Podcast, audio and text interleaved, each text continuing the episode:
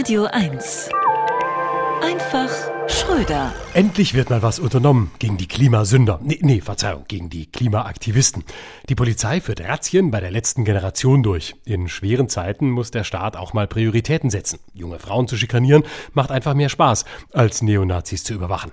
Und tatsächlich, die Beamten wurden sofort fündig. Klebstoff, Kartoffelbrei, Tomatensuppe, Pudding und sogar noch sehr viele andere Sachen, mit denen man potenziell werfen kann, möglicherweise sogar auf Kunstwerke oder Friedrich Merz. Außerdem natürlich Telefone, Schuhe und an den Klimaaktivisten selbst befestigt alle möglichen Körperteile, wie Hände und Füße, also alles, was man dazu braucht, um sich zu verabreden, dann auf die Straße zu gehen und sich dort festzukleben. Der Vorwurf Bildung einer kriminellen Vereinigung. Kennt man ja, diese Mafia-Methoden, mit denen Berufsverbrecher versuchen, die Klimapolitik der Regierung durchzusetzen. Filmfans erinnern sich noch an das klassische Zitat aus dem Paten.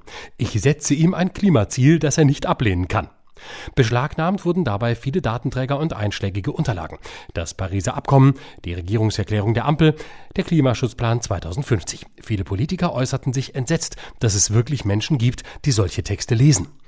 Den bayerischen Behörden ist das alles aber immer noch zu wenig. Bessere Vorsorge statt Nachsorge gilt hier. Sie würden gerne schon Jugendliche in vorbeugende Haft nehmen, die einen entsicherten Prittstift zu Hause haben, wasserdichtes Heftpflaster, eine durchgeladene flinke Flasche oder die einfach klebrige Hände haben.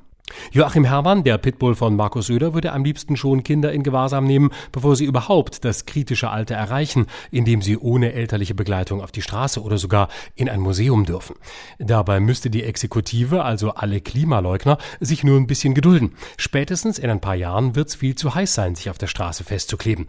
Zugleich muss man natürlich mit einpreisen, dass hier junge Menschen auf eine schiefe Bahn geraten, die erst am Anfang einer kriminellen Laufbahn stehen. Bei den Reichsbürgern, mit denen die Klimaaktivisten derzeit oft verglichen werden, ist das anders. Da muss man nur noch ein bisschen warten, bis die Zeit das Problem mit dieser Rentner-Armee-Fraktion von ganz alleine löst. Auch sonst sind die Unterschiede groß.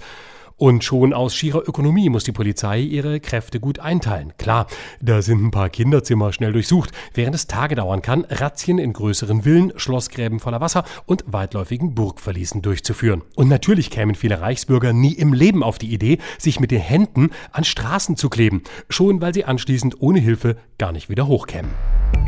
Florian Schröder auf Radio 1.